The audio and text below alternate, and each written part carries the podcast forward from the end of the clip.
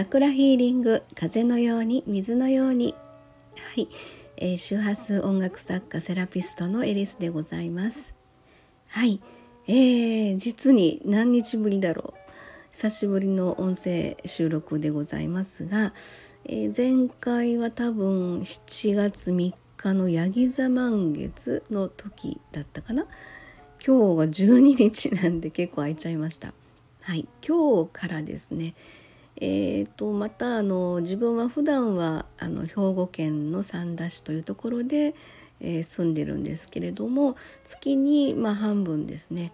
えー、名古屋市のあの矢事というところがあるんですがそこに、まあ、あのセラピーのお仕事をさせていただくために、まあ、ちょっと2週間ほど滞在をするんですけれどもちょっと今回は割と1ヶ月ぐらい自宅の方で滞在させていただく時間が取れまして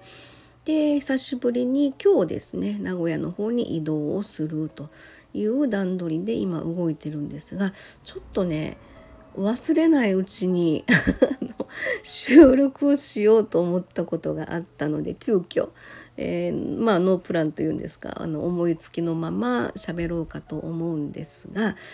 えーとまああの忙しくやっぱりさせてもらっていてあとはオンラインサロンの方のメンバー様とのやり取りとかですね、えー、月にあの1回ですね無料のセッションっていうことでメンバーの皆様とはそういうコミュニケーションの一環としてあのやらせてもらってるんですけれどもその中での気づきみたいなことであこれが私の役目だったのかなっていうふうなこととかですね。でそこそれが魂が望んで今世の私の肉体を使って、えー、まあ、気づき学びのタイミングとしてあの魂の成長につながるような。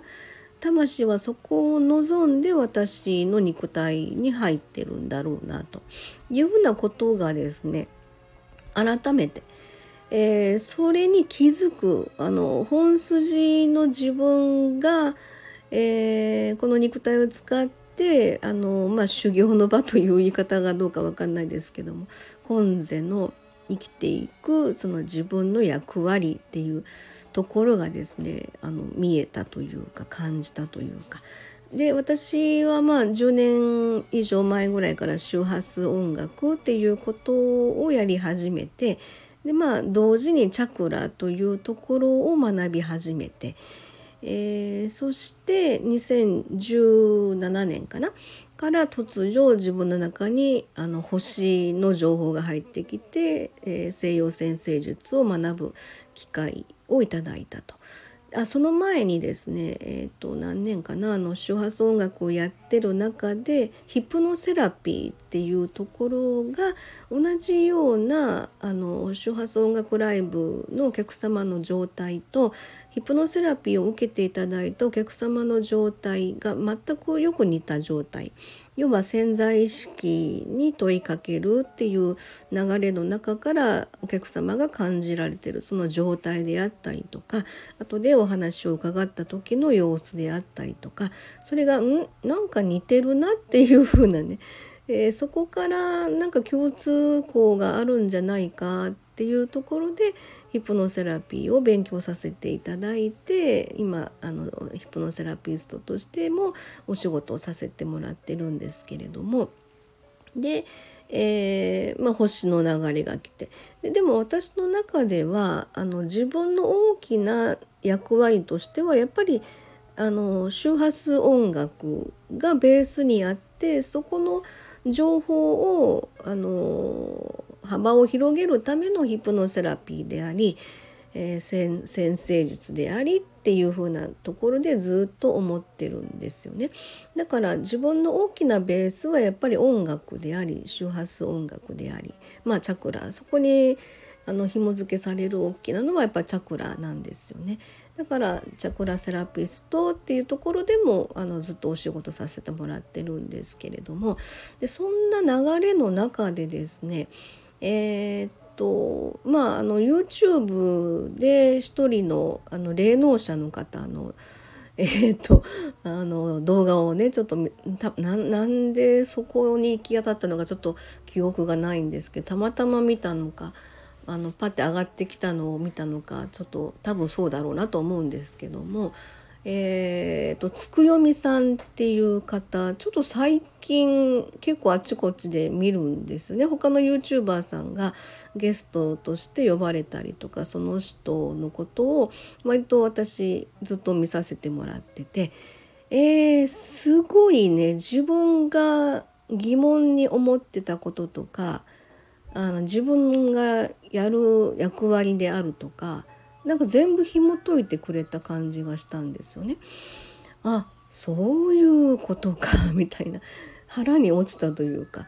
でいろいろこれまでにもいろんなそういうお話をされる方にやっぱりこう自分がどうしてもそういうふうなところに興味があるというのかそれ自体もあだから興味を持つんだっっていうふうなところまで今回は行き着いたんですね。それは、まあ、自分のあの家庭環境というのか自分の母親のあの性質気質というのか、えー、そういうちょっとまああのおばさんあうちの母が双子なんですよね双子のお姉さんの方がうちの母が妹なんですけどで昔から霊感強い人だったんですよね。えー、でおばさんの方がそれこそ拝み屋じゃないんですけどなんかそういう人のあの悩みに対して霊的なそういうアプローチでいろいろお話を聞いてっていう人の心に寄り添うというかそういうのを仕事にずっとしてきてて私はそのおばさんなりうちの母親なりの話を聞くたびに嫌だと思ってたんですよね。怖いからやめてというか。ちょっと恥ずかしいからやめてみたいな感じのことでずっと思ってたんですけど結局今そこにいるんですよね私自身が。でその理由っていうのがあだからか。で私がそこの自分がおそらくそれ魂が過去世にあの何かの役目があってその時にギュッとこう自分の中で思ったことそれがおそらく魂の傷になってカルマになって次まあ生まれ変わる時にこういうそこに気づくあのそれに対しての、えー、テーマを持った生き方をしたいという神様にあの願ったのか。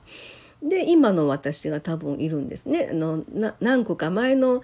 前世か分かんないですよどっかのタイミングで魂がそれを願ったんだと思うんですよね。でその時のテーマを私がもらって今私の人生としてそこを歩んでいるということがあってその中であの情報として周波数音楽チャクラヒプノセラピー西洋先生術みたいな、えまああのあと呼吸法とかねいろいろやらせてもらってるんですけれどもそういう自分の中でやっとそこまでやってやっと今気づいたというかはあそういうことやったんかみたいなねことをでたまたま昨日とおとついと2日続けてあの要はあのオンラインサロンのメンバーさんのあの無料のセッションがあったんですね。そこでお話しさせていただきながらあのどんどんどんどん出てくる言葉に対してその自分をフォーカスしながら相手のこと要はリーディングしながらですねその状況が見えるっていう。なぜ今世であのこれまあ因果応報ですよね。今世でこの今やってることに対して理由が絶対どっかにあるはずだ。それが前世だったり。っていうところのそれの入り口扉の入り口が月星座。っていうところに気づいたんですね。要は月っていうのは魂の記憶っていうような読み方をしますのでそれがあのえーと、魚座の人だったりたまたま2日前は月星座魚座の人だったんです。で今度ちょっと親子関係でのいろんな悩みとかあってうんぬんっていうのがあったりとかですね。で昨日の方は、えーと、月星座がお牛座だったんですよね。でやっぱり今世そこに対するあのいろんな、うん、事情としてまあおそらくそれをあ過去世か前の時の事象の時にギュッとこう強く感情として残ってそれが傷になってカルマになってっていうその時のことをもう一度あの学びたい、まあ、許しにしたいでそれを許すことによって魂が成長して大きくなっていくっていう魂の情報が増えていくっていうっていうところにつながるんだろうなっていうふうに思ったんですよね。であのそうよくねあの先生術なんかでホロスコープの星の配置は自分で選んでいくんだよっていうことをずっと言ってたんです。でもその配置を選ぶ理由っていうところ今回分かったんですよね。ああなるほどなってだからこの配置を選んでだから今世はこのテーマとしてあの生きていこうっていうふうにでそこに気づくまでそこに気づくまで気づけよ気づけよっていう事象が自分に起こるんです。まさに私それだったんです。私本当にあのお金のことでものすごい宿業というか、えー、カルマっていうかそれがおそらくの前世かなんかあったのかも分かんないですけどね。でお金で苦労してでいろんなことありました。で今このある人生の一定期間に達した時に まあ何歳というねの年齢を言わないちょっと理由なんですけど何歳に達した時に全てがなんかこうあなるほどってだから気づけよ気づけよって言って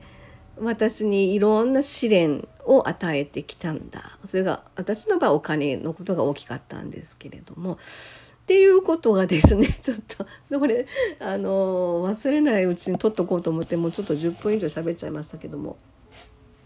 ていうことであの今それこそ星読みの鑑定とかもさせてもらってるんですけどもで結局うちの会社で何やってるかって言ったら割とこう人生相談みたいなことがねあの何やっていいか分かりませんとかこんな悩みがあってどうして私をこんな風になっちゃうんでしょうねみたいなこととかあのいろいろご主人の浮気のこととかねあのお母さんとの確執のこととかねいろんなことをやっぱり相談されるんですよ。でそのため旅に、まあ、やっぱりこう星の方から見させてもらったりもするんですけども。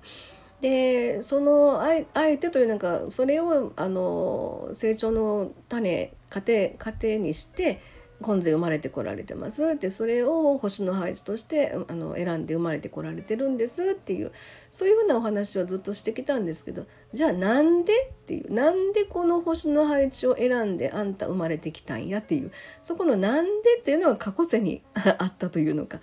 まあそういうことねっていうだからヒプノセラピーということも勉強させていただいたこともそこにつながったんですよね。はあっていうふうに思った話でした。ちょっと久しぶりで久しぶりで喋りまくっちゃいましたけどまあそういうことで今日は名古屋の方に移動しますのでまたちょっとあのアートクリエイトの社長の松垣さんとのツーショットトークもあるかもしれませんがはいそんなわけであのー、まあまあ元気にしてますので久しぶりの収録でございます。長くなりました。最後までお付き合いくださってた人方がいらっしゃったらあの感謝申し上げます。ありがとうございました。ではでは失礼いたします。ます。